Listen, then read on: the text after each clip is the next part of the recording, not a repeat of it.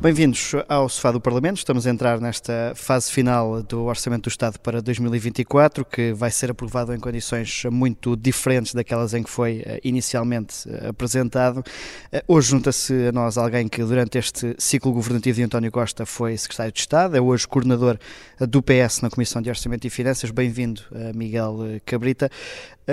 Vou começar por citar uma frase que é o IUC é uma medida justificada, nós não temos dúvidas disso. Uh, sabe quem é que disse esta frase há nove dias? Eh, provavelmente fui eu e não e posso perfeitamente repeti-la. A medida que foi lançada era uma medida que tinha um objetivo muito claro, que era o objetivo de tentar, eh, de alguma forma, harmonizar do ponto de vista fiscal o tratamento dos diferentes, dos diferentes veículos, diferentes idades, com diferentes consequências ambientais também.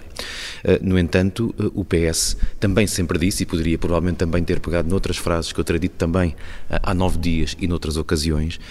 o PS sempre disse que ia avaliar a medida em função do debate público que se gerou, dos argumentos que foram aduzidos e também do debate que foi decorrendo aqui no próprio, no próprio Parlamento. Os partidos não podem ser autistas, têm de ter a eh, compreensão eh, daquilo que está a acontecer,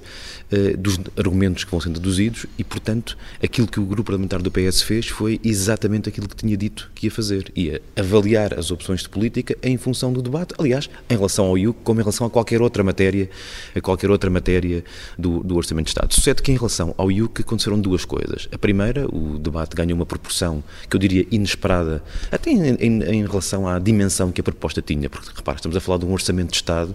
hum, que reconhecidamente é equilibrado, que da direita à esquerda recolheu uh, bastantes apreciações positivas, que tem um aumento de rendimentos muito significativo para todas as camadas da população e desde logo para os mais desfavorecidos, e o IUC é, felizmente, uma pequena parcela deste, desta equação. No entanto, ganhou uma atenção uh, muito, muito grande e foram ao longo deste debate aduzidos uh, argumentos que nos pareceram relevantes para nos fazer pensar sobre, sobre por um lado, a plena adequação da medida aos fins que queríamos e, por outro lado, também eh, do ponto de vista daquilo que era o próprio estado do debate político em Portugal. Mas usam uma grande parte da argumentação da oposição para uh, pôr fim a esta medida, é, uh, é sinal desse recuo do PS? Não, não, eu não diria que houve um recuo do PS. Repare, houve uma ponderação uh, daquilo que foi o debate público nesta, nesta matéria. Uh, o, às tantas que tivemos aqui duas situações, uh, uma, ambas inesperadas. Uma delas que foi que o debate sobre o IUC por vezes, não, para alguns partidos, no discurso de, algum, de, alguns partidos, quase parecia substituir o debate do próprio orçamento, o que era um sinal que havia partidos que não queriam discutir o orçamento e, portanto, preferiram focar-se em parcelas muito pequenas, mas também não ignorámos o clamor social que se instalou e depois houve aqui uma questão crítica que penso que qualquer partido responsável tem que ter em conta, é que o quadro político em que nos movimentamos mudou de maneira muito inesperada eh, nas últimas semanas. Nós vivemos neste momento um clima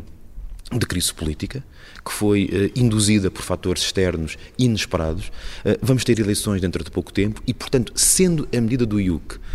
uma medida de longo prazo, de correção daquilo que parecia ser uma iniquidade fiscal e uma distorção ambiental que existia, de repente estamos perante um cenário de incerteza que foi induzido, um cenário que, aliás, devo dizer que tem consequências graves para o país e, portanto, espero que não venhamos todos a pagar o preço desta incerteza e desta crise que foi, que foi criada, mas, sobretudo, não havia condições políticas para, neste momento, sendo uma medida com um objetivo de longo prazo e gradativo, e já agora vale a pena dizer que sempre houve um travão no IUC e que o PS sempre disse que em qualquer circunstância estaria aberto a fazer alterações. Aliás, o nosso líder parlamentar, Eurico Brilhante Dias, já o reiterou publicamente. Em qualquer a caso. A bancada discordou desde o início da, da, forma como a medida estava desenhada?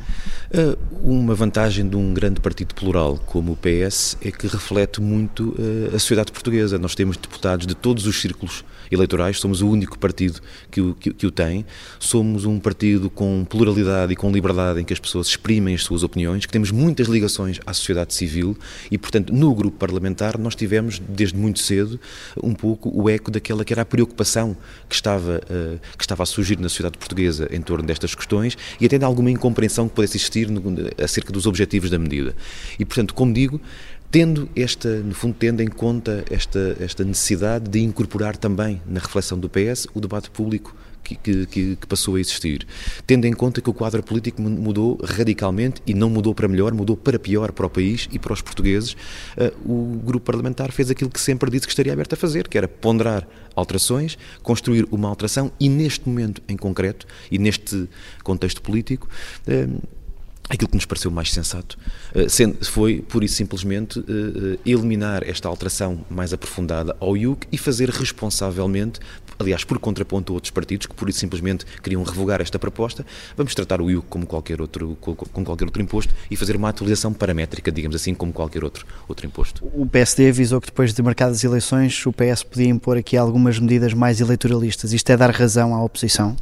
Não, medidas eleitoralistas são aquelas que o PSD tem proposto, desde logo acabar pura e simplesmente com o IUC. Uh, aliás, o PSD passou de ser um partido com preocupações com os impostos para as empresas para passar a ser um partido com preocupações súbitas com a questão dos rendimentos contra a qual sempre esteve. Depois ficou sem discurso, porque afinal a prioridade do PS e do governo, que sempre foi os rendimentos, era afinal, verificou-se muito superior à proposta uh, do, do, do, PSD. O PSD passou a ser um partido que aparentemente despreza o equilíbrio orçamental, porque ao mesmo tempo que diz uh, que aumentar os impostos indiretos, quer no entanto fazer, fazer muito mais uh, cedências às reivindicações de todo o tipo, de diferentes classes profissionais, sem nenhuma preocupação com a equidade, com as contas públicas. Eh, portanto, eh, eleitoralismo, verdadeiramente, é aquilo que o PSD tem feito, que perdendo o discurso uh, que gostaria de fazer, na verdade tem embarcado em todas as reivindicações e em promessas eleitorais que são muito pouco consentâneas com aquela que é a tradição política do PPD-PSD. Este é um orçamento que uh, pode ter um ciclo muito curto e uh, sofrer, ser alvo de um retificativo a partir de, de abril.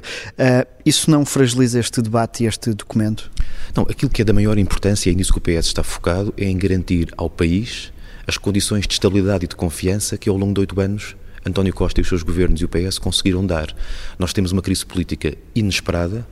diria que indesejada pela maioria da sociedade portuguesa, embora acredite que alguns partidos políticos tenham ficado contentes com esta janela de oportunidade, irresponsavelmente, devo dizer, com esta janela de oportunidade de, eleições, mas do nosso ponto de vista, uh, aquilo em que estamos focados é garantir as condições de estabilidade e de confiança, porque muita coisa mudou uh, nestas últimas semanas, mas há uma coisa que não mudou, são os resultados económicos do emprego sociais de 2023, sem negar as dificuldades que evidentemente ainda existem, mas os resultados de 2023, as previsões que existem para 2024, apesar do abrandamento da, da economia e, portanto, aquilo que nós estamos focados é em aprovar o melhor orçamento possível, porque o melhor orçamento possível e que aprofunde esta trajetória dará ao próximo governo, que terá naturalmente que sair de eleições e que eu espero naturalmente que seja um governo uh, do PS. Uh, e se for do PS, este é um orçamento que dá para todo o ano de 2024?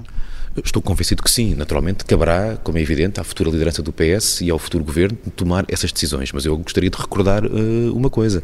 é que ao longo destes oito anos, tirando no, no, quadro da pandemia, não houve necessidade de fazer nenhuma correção orçamental significativa, nenhum orçamento retificativo, e eu acho que esta tradição de contas certas e esta capacidade de ter resultados deste ponto de vista, estabilidade e confiança, é uma marca que o PS deve preservar. Acresce que o orçamento, pelas suas características e pelos resultados de que parte e que procura obter, é um orçamento que dá margem a um governo para poder, dentro do quadro orçamental que está a ser aprovado, cuja solidez é reconhecida por todos, não houve ninguém a pôr em causa nem a credibilidade das projeções, nem as margens orçamentais que foram conseguidas, nem mesmo os grandes determinantes da, da ação política do ponto de vista global do orçamento. Como digo, eu creio que este orçamento tem margem, permite margem a um futuro governo para governar neste quadro orçamental, sem prejuízo das opções de política que naturalmente um governo novo empossado terá legitimidade para fazer. Eh, com eleições marcadas, o PS e muitas das propostas de alteração vão passar pelas suas mãos. O PS está mais fechado a aceitar propostas da oposição porque há a oportunidade de apresentá-las ao país em breve. Não, antes pelo contrário. Uma, uma, um traço distintivo desta maioria absoluta do PS e com um cunho muito forte também da liderança do grupo parlamentar do, do, do Eurico Brilhante Dias foi o facto de nós eh, nos pautarmos por, apoiando evidentemente os orçamentos das maiorias eh, da, do governo, eh, que reconhecemos, temos reconhecido felizmente sempre como bons eh, orçamentos, mas temos tido sempre a capacidade de melhorar, quer com propostas do PS, quer sobretudo com propostas da oposição que são eh, aprovadas. Nós todos os anos temos aprovado mais propostas da oposição oposição do que aquelas que o próprio PS apresenta para melhorar o orçamento e é sempre importante lembrar que nestes pouco menos de dois anos nós aprovámos mais propostas da oposição do que o último governo de direita, liderado então aqui no Parlamento pelo Dr. Luís Montenegro, aprovou a todos os partidos da oposição ao longo de uma legislatura inteira. E, portanto, nós temos esse crédito, construímos esse capital e não pretendemos neste último orçamento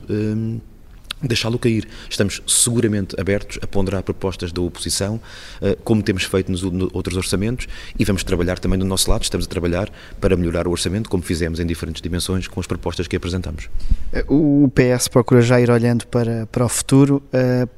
há um colega de bancada seu que é candidato, é o melhor candidato para que o PS possa vencer as eleições em março? Falo de Pedro Nuno Santos. Bem, eu não gostaria de, de, numa entrevista em nome, enquanto coordenador da Comissão de Orçamento e Finanças do PS, tomar posição eh, na, na, eleição interna, coisa que naturalmente farei. O que farei em termos de tomada de posição pessoal, naturalmente que a farei, mas creio que não é este o, momento e o contexto para, para, para o fazer. Eh, eu devo dizer que eh, ambos os candidatos têm muito boas condições para se apresentar ao país como secretários-gerais do PS, como candidatos a primeiro-ministro. Aliás, como já tem sido sublinhado, o PS tem um conjunto de quadros que felizmente eh, permite ao PS ter esse, essa possibilidade de escolher entre diferentes pessoas, pessoas com percurso político, com experiência governativa, com credibilidade que construíram, com combatividade, com credibilidade também e com solidez do ponto de vista das suas ideias e do seu discurso, sendo o PS um país plural, este quadro de eleição e de disputa interna é um quadro absolutamente natural uh, e que tenho a certeza que vai resultar num PS mais forte, clarificando uh, aquelas que são as diferenças que possam existir, mas eh, permitindo clarificar qual é o posicionamento do PS e qual é a pessoa em melhores condições neste momento para enfrentar um desafio que, volto a dizer, é um desafio particularmente exigente, em, eh, tendo em conta eh, a crise que foi desencadeada e que, volto a dizer, é particularmente negativa e preocupante para o PS e será, nesse, será nessa resposta que o PS será focado. Teria preferido a continuar com Mário Centeno como Primeiro-Ministro de um novo governo do PS? Olha, eu, independentemente dos nomes, eu queria, creio que teria sido muito positivo para o país que não se tivesse desperdiçado algo que muito poucos países na Europa têm, que é um quadro de estabilidade política de maioria absoluta, de maioria parlamentar que suporta um governo, que foi sufragado há menos de dois anos nas urnas, eh, e eu penso que, tendo em conta tudo aquilo que nós sabemos hoje sobre os eventos que, que precipitaram eh, estes, estes desenvolvimentos, eh, não tenho dúvidas que nestas circunstâncias seria muito preferível estarmos a olhar para o ano 2024, que é um ano exigente, com um quadro de estabilidade e com uma solidez do ponto de vista daquelas que são as opções e as condições para as pessoas, para as empresas, do que ao invés desta incerteza eh, que se instalou, como digo, num ano que vai ser particularmente difícil. Eh, naturalmente que eh, o PS, como qualquer outro partido, respeita as instituições, respeita as decisões que são tomadas, não deixamos de ter opinião sobre elas e eu acabo de expressar aquela que penso que não é só a minha, mas porventura a opinião de muitas pessoas. Mas já aqui enfocou o seu, o seu lugar de direção de dirigente da bancada parlamentar e, nesse sentido, pode uh, dar um sinal se Mário Centeno seria capaz de garantir essa estabilidade em conjunto com a bancada maioritária. Olha, tal, tal como em relação à liderança do PS, felizmente havia várias figuras no quadro e no espaço, uh, diria até mais amplo do que do PS. A figura de Mário Centeno está hoje muito acima de qualquer ligação ao PS. Ele não é sequer militante do Partido Socialista, é uma figura credível internacionalmente, é governador do Banco de Portugal. Há outros países que passaram por soluções deste tipo uh, em quadros que em quadros que não tinham necessariamente a ver com nenhuma ligação partidária. Portanto, uh, havia um conjunto de figuras que poderia perfeitamente assegurar esta ideia de estabilidade num momento que era difícil e que era o momento de, no fundo, substituir um primeiro-ministro que, entretanto, apresentar a sua demissão perante um conjunto de eventos que precipitaram esse, esse, esse desenvolvimento, uh, havia um conjunto de figuras que o, podia, que o podia fazer. E eu volto a dizer, na minha opinião, é uma opinião discutível como todas, mas é a minha opinião e, sobretudo, vou reforçando essa opinião à medida que vamos tendo. Uh,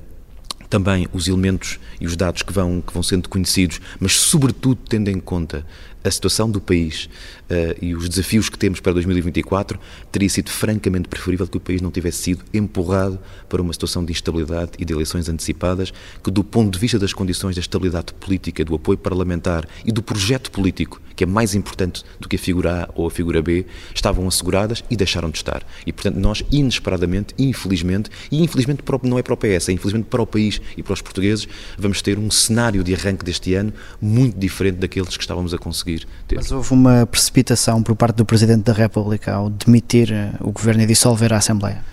Eu não, não consigo falar em precipitação, não consigo nem adjetivar, nem, nem, utilizar nenhum substantivo, não gostaria de o fazer. Agora, não tenho dúvidas que a decisão de assegurar a estabilidade política ao país eh, era uma das opções, eh, pesar dos prós e os contras das várias decisões entre essa estabilidade política eh,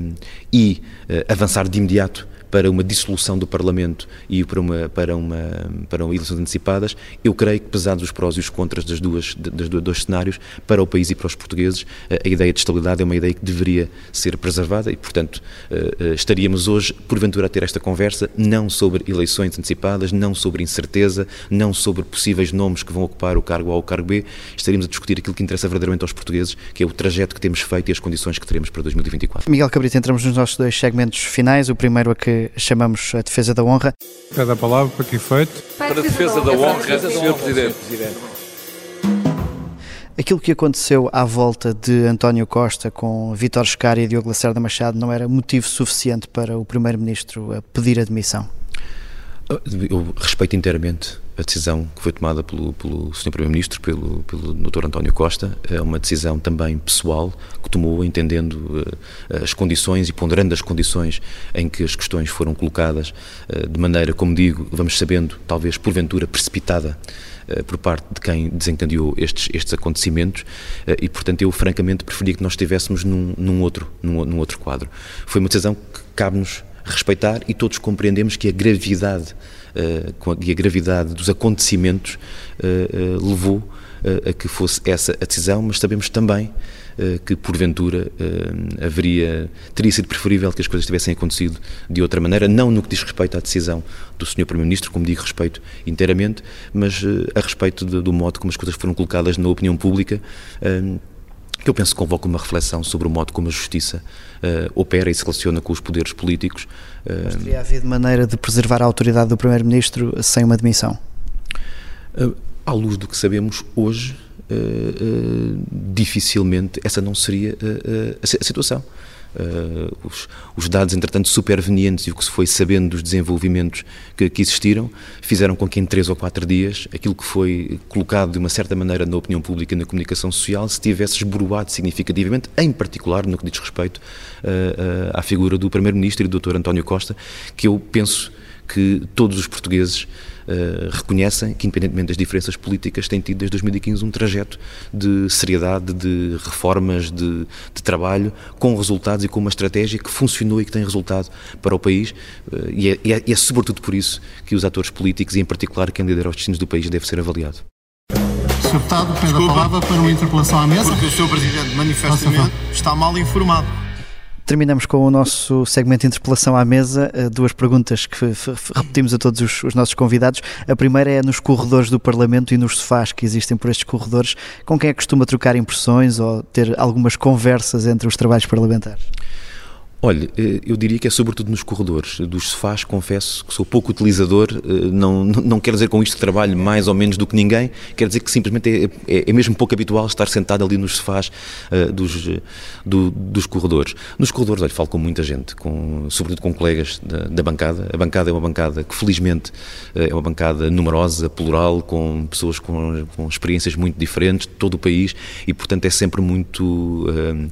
é sempre muito revigorante ter trocas de impressão uh, com, com, com, os, os, com, os, deputados, uh, não, só do, não só do PS, mas sobretudo do PS, como é normal dentro do quadro parlamentar. E quando quer ter uma conversa mais resguardada uh, aqui no Palácio de São Bento, tem algum sítio que escolhe para, para não ser ouvido? Os, o Parlamento tem uma característica que é muito interessante para quem já cá está, uh, e um pouco desafiante para quem não conhece tão bem o Parlamento, que é, há muitos espaços. E os próprios corredores, alguns são mais movimentados, mas há outros que são menos movimentados e, portanto, entre corredores menos, uh, com menor tráfego, digamos assim, de deputados e de outros intervenientes, ou o gabinete, enfim, há sempre algum espaço onde possamos conversar com mais, com mais reserva. Obrigado, Miguel Cabrita. Eu sou o Miguel Viterbo Dias, o Sofá do Parlamento regressa, como sempre, na próxima quarta-feira.